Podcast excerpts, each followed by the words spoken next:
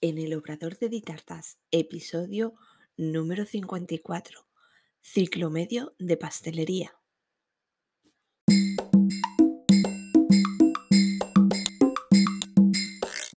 Hola, ¿qué tal? Bienvenida al podcast en el Obrador de Ditartas, donde hablaremos de repostería y conoceremos el día a día de un obrador. Yo soy Diana Verdú, chef pastelera y profesora de la Escuela Virtual de Repostería de Ditartas, donde encontrarás todo lo que necesitas en repostería y emprendimiento en un único lugar. Cursos en vídeo, PDF, descargables, descuentos, mentoría grupal y realizamos clases en directo todos los meses. Visítanos en ditartas.com. Bueno, este capítulo viene a, pues a raíz de que eh, el pasado viernes 21 se abrió el plazo de preinscripción para los ciclos formativos. Y por ello hoy quiero hablaros sobre el ciclo medio de pastelería. He tenido, eh, bueno, mm, varias chicas que me han preguntado sobre este ciclo, así que hoy quiero hablar un poquito eh, de qué engloba ese ciclo y un poquito de mi experiencia personal en diferentes aspectos que ahora os iré contando. Bueno, el ciclo se engloba dentro de la familia profesional de industrias alimentarias. La nomenclatura es ciclo formativo de panadería, repostería y confitería. Es un grado medio de 2.000 horas y se compone en dos cursos.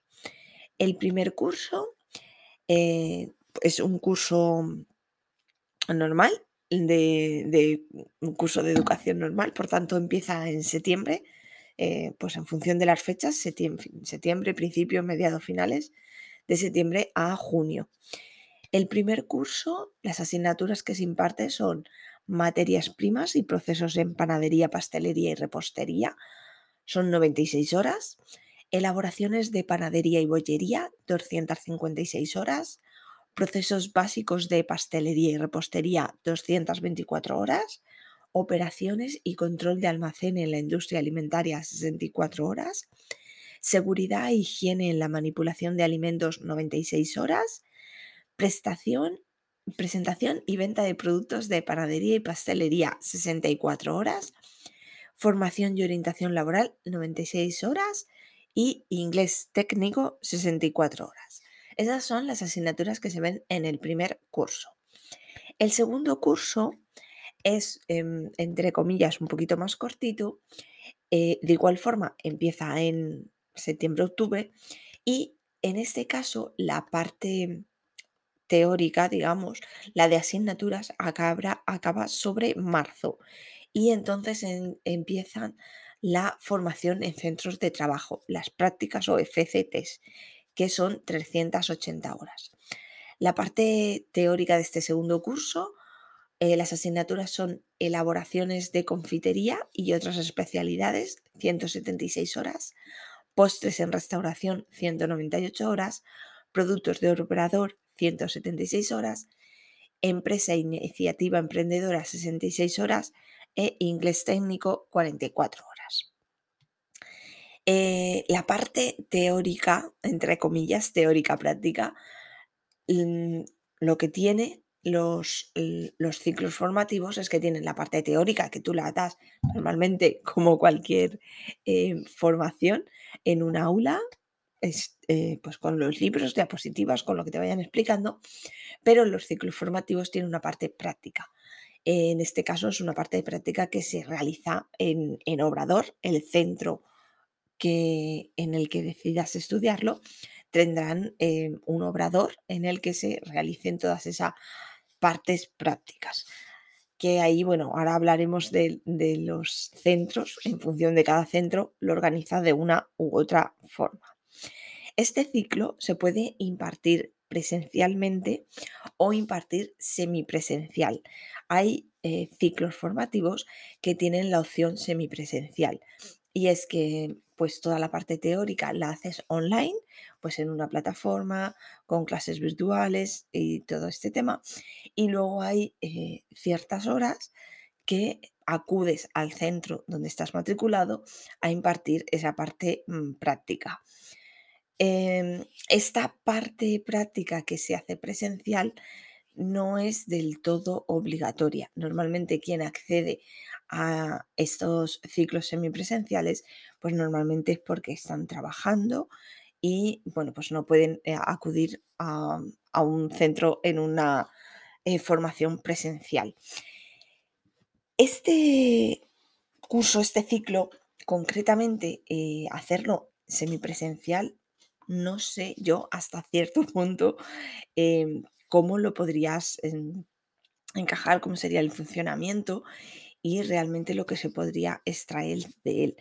Yo optaría más por un mm, ciclo presencial, pero claro, ahí va a ir en función de la situación de cada uno y de lo que, lo que vaya. Yo lo hice presencial, eh, ahora os iré contando mi opinión, que es la parte que toca ahora. Ya os he contado un poquito la base de este ciclo, lo que engloba estos dos cursos. Uno es totalmente en el centro eh, educativo, con esa parte, esas asignaturas que llevan tanto teórica como práctica. Y el segundo año hacemos esa parte en el centro y la segunda parte, que son las prácticas, que normalmente empiezan en marzo, eh, las haces en una, en una empresa. Eso se llama formación en centros de trabajo. Mi opinión.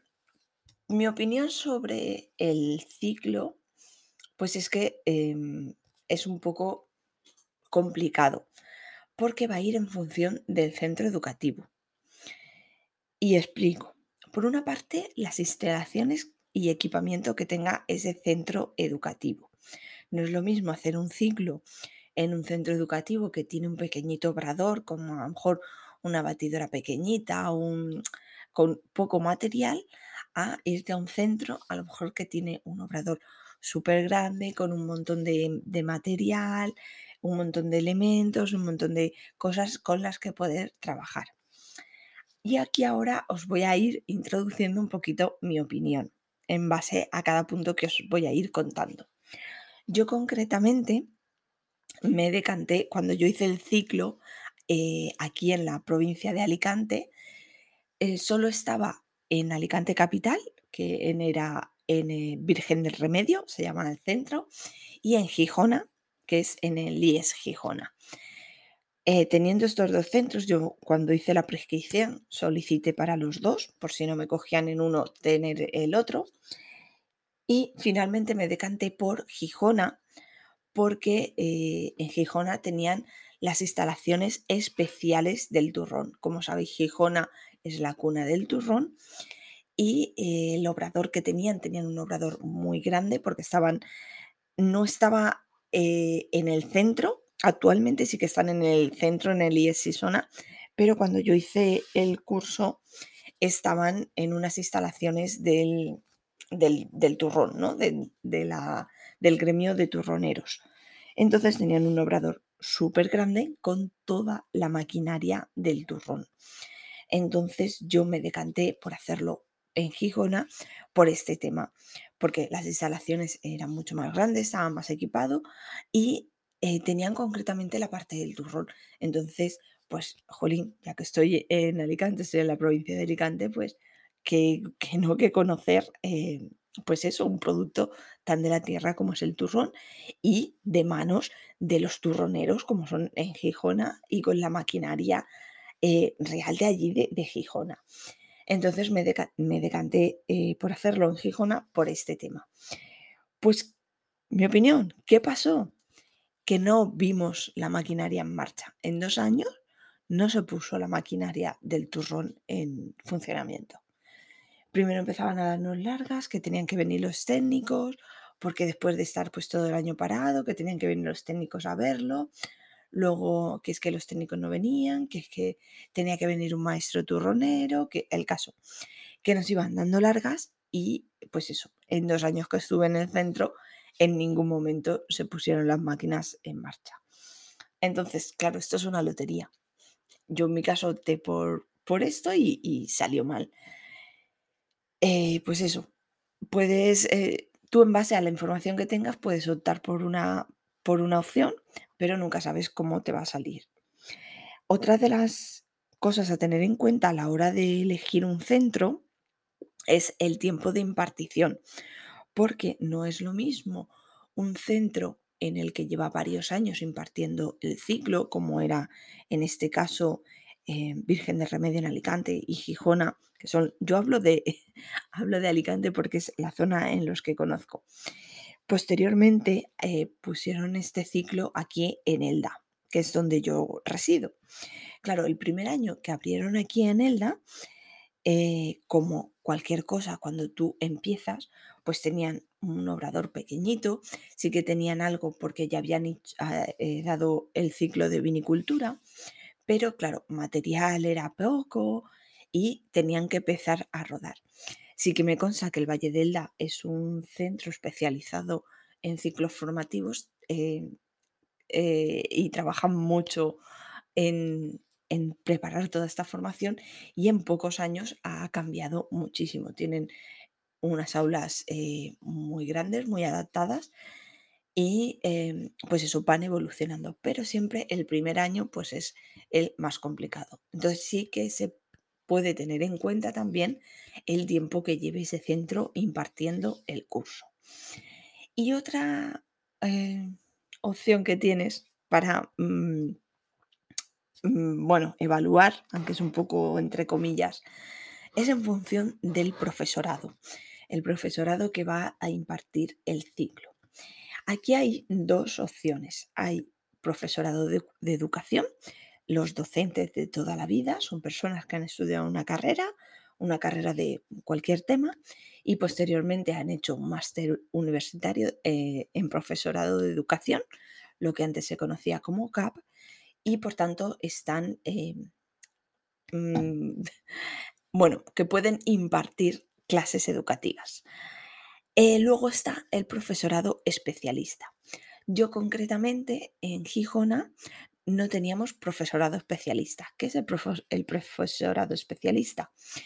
Eh, educación en estos ciclos formativos tiene ciertas asignaturas o ciertas mm, horas que los reserva, si el centro quiere, a poner un profesor especialista, que es eh, aquella persona que trabaja en esa materia y, bueno, en base pues a una, igualmente tienes que hacer un proceso de selección en el que, pues, según estudios va todo por puntos, pero em, tú ahí eh, demuestras tu especialidad. Por ejemplo, eh, mínimo tienes que tener X años, de 3 a 5 años, impartiendo, o sea, mm, eh, trabajando en esa materia que vayas a hacer. Por ejemplo, para que quede claro, un profesor especialista en panadería tiene que estar eh, trabajando de 3 a 5 años en base eh, a las bases que saquen para esa plaza, haber estado trabajando mm, de panadero,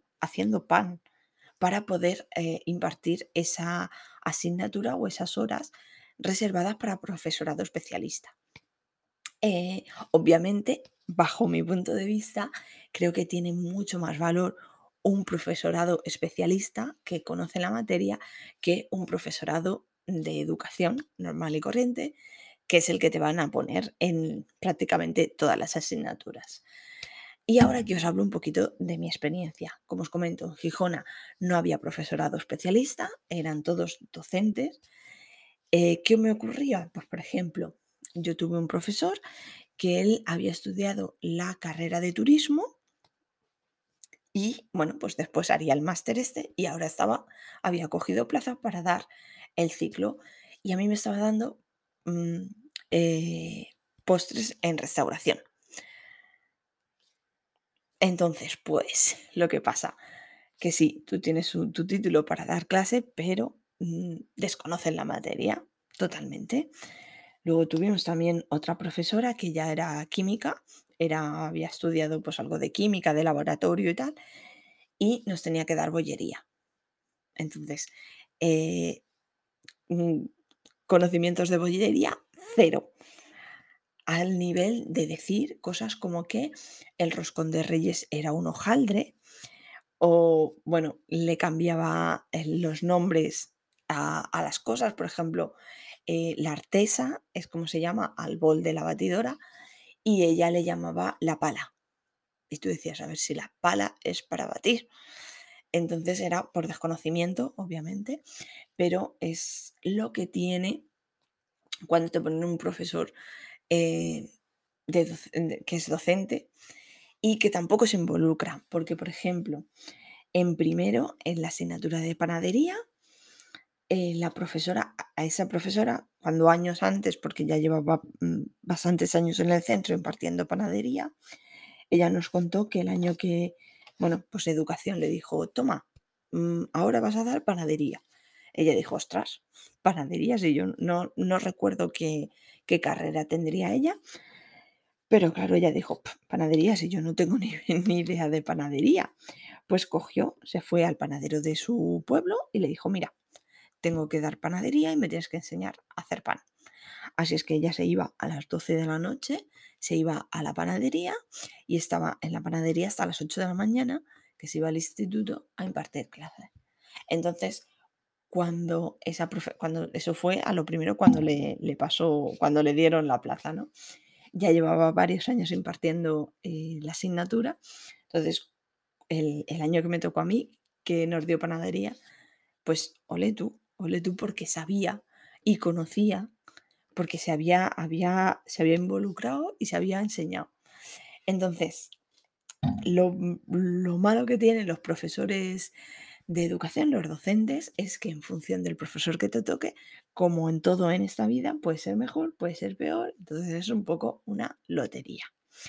Los profesores especialistas, pues eh, sabes que sí que van a saber lo que te están dando, pero por ejemplo, en Virgen del Remedio, aquí en Alicante, sí que sé que tienen profesor especialista y aquí en el Valle del Elda también sé que traen profesores especialistas, pero como todo en esta vida, hay gente que pues te puede caer mejor, que te puede caer peor, que puedes verlo mejor o peor, en función ya de, de cada persona y de lo que quiera aprender o aprovechar de cada momento. Entonces, para elegir el centro, pues es yo lo que digo, que es todo un poco una lotería, es así, pero bueno, sí que podéis basaros un poquito, pues eso, en mirar el, el centro, las instalaciones, el tiempo que llevo impartiendo esa, ese ciclo y si podéis investigar un poquito del profesorado, si no el, de, el que va a impartir este año, porque muchas veces no se sabe, pero sí que en los años anteriores qué profesorado ha habido, eh, porque luego está el problema de, educación, es así, que por ejemplo a nosotros nos pasó, una profesora se puso mala, era bueno, una enfermedad que iba a ser larga, de hecho, pues estuvo creo que fueron dos evaluaciones sin venir, vino la primera y las dos siguientes no, no vino, entonces tenían que poner a un sustituto. Claro, eso no es nada rápido, la profesora se pone mala, eh, tienen que pasar 15 días, a los 15 días sacan la, la plaza em, a concurso, se tiene que presentar la gente, tiene que salir, elegir, que no sé qué, que no sé cuánto, el caso que tardaron dos meses en ponernos un profesor nuevo. Entonces pierdes ahí un montón de cursos. Pero bueno, sí que puedes mirar un poquito e informarte un poquito de qué profesores han tenido anteriormente. Pero como os digo, es un poco complicado y sobre todo va a ir en función del profesor que te toque.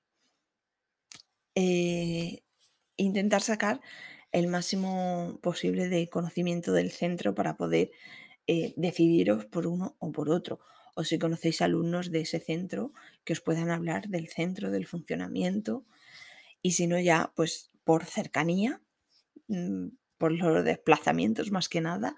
Yo, por ejemplo, Gijona lo tengo a una hora de coche. Yo todos los días hacía una hora para ir y una hora para volver. O sea, eran dos horas de coche todos los días, de lunes a viernes, para poder ir a hacer el, el ciclo. Entonces, eh, pues ahí obviamente tienes un tiempo que, bueno, yo lo aprovechaba porque me ponía podcast y tal, y me gusta la carretera y tal, pero bueno. Y de hecho tuve una aventura porque una de las veces en invierno que nevó, me quedé atrapada en la autovía con la nieve y bueno, de otra manera no me hubiese pasado, pero bueno. Sí que, pues eso, el tema de la cercanía, pues también es interesante y el profesorado especialista también yo creo que es un punto a favor del centro. Lo mejor del ciclo, sin duda, sin duda, yo lo digo que son las prácticas, son las FCT, son 380 horas que ahí eh, realmente sí que vas a aprender, vas a saber cómo funciona un obrador, porque eh, en el centro cuando se hacen elaboraciones va a ir a influir también mucho los alumnos que estéis en clase. no es lo mismo que hayan 10 alumnos que hayan 30 alumnos, pero normalmente pues te explican una elaboración y hacéis todos la misma elaboración juntos, ¿no? Vamos a hacer la tarta sachet y os ponéis todos a hacer la tarta sachet. Venga, uno pesa la harina, uno pesa el chocolate, tal. Pero no te enseñan realmente a cómo funciona un obrador, a cómo se prepara una elaboración en un obrador o cómo em, tienes que gestionar el pedir los materiales o cómo tienes que gestionar un pedido o cómo organizas los tiempos. Todo eso no lo vas a ver en el curso. Yo hablo desde la experiencia tanto de yo haber hecho el curso como la gente que tengo en prácticas, que viene a hacer prácticas a, a ditartas, eh, todo eso no lo ven en el obrador, en el, centro.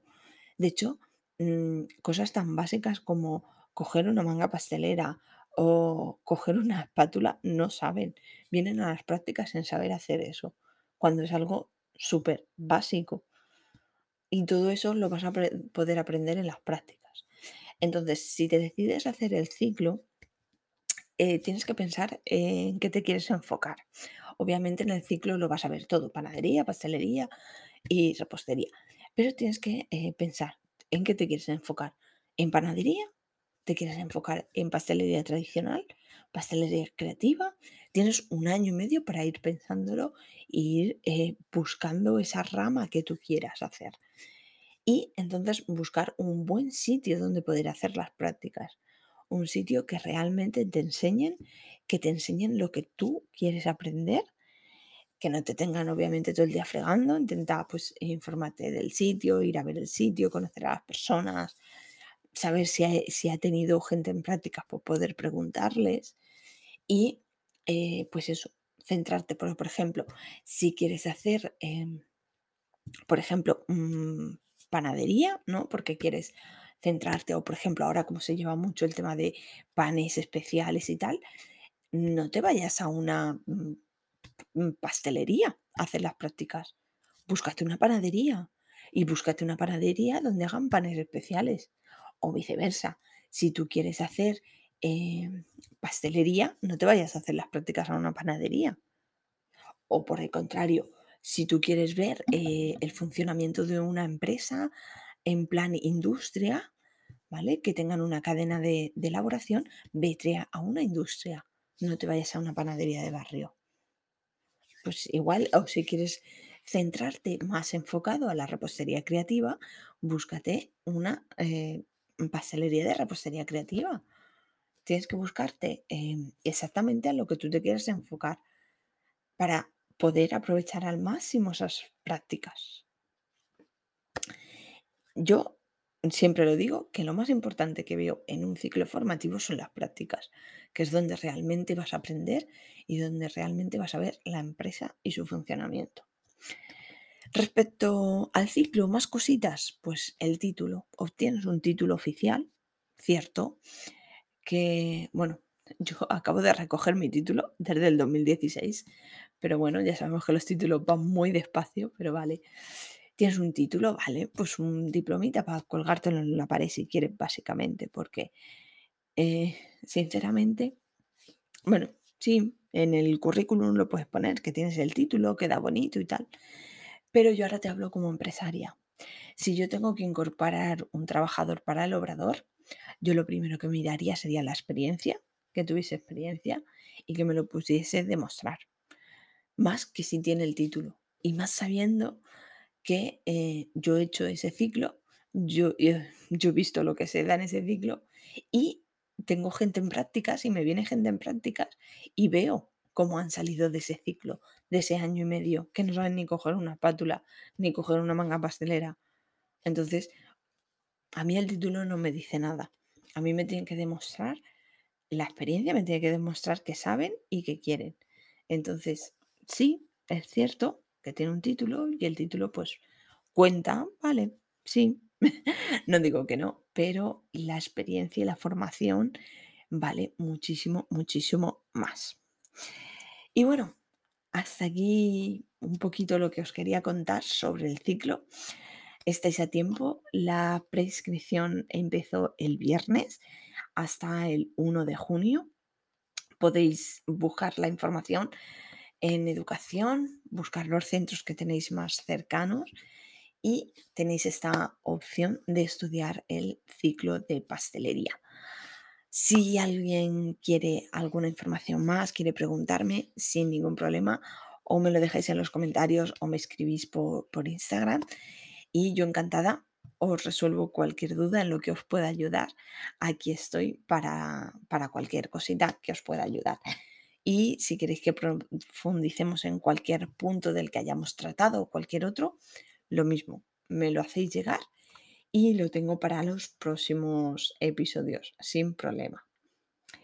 Y hasta aquí el episodio 54 en el Obrador de Ditartas. Gracias por escucharme, te invito a que te suscribas y me encantaría recibir una valoración o un me gusta y así más apasionadas de la repostería podrán encontrar el podcast. Y déjame en los comentarios cualquier duda o sugerencia para hacer en los podcasts. Y recuerda, un nuevo episodio todos los lunes a las 6 de la tarde. Te espero el próximo día. Adiós.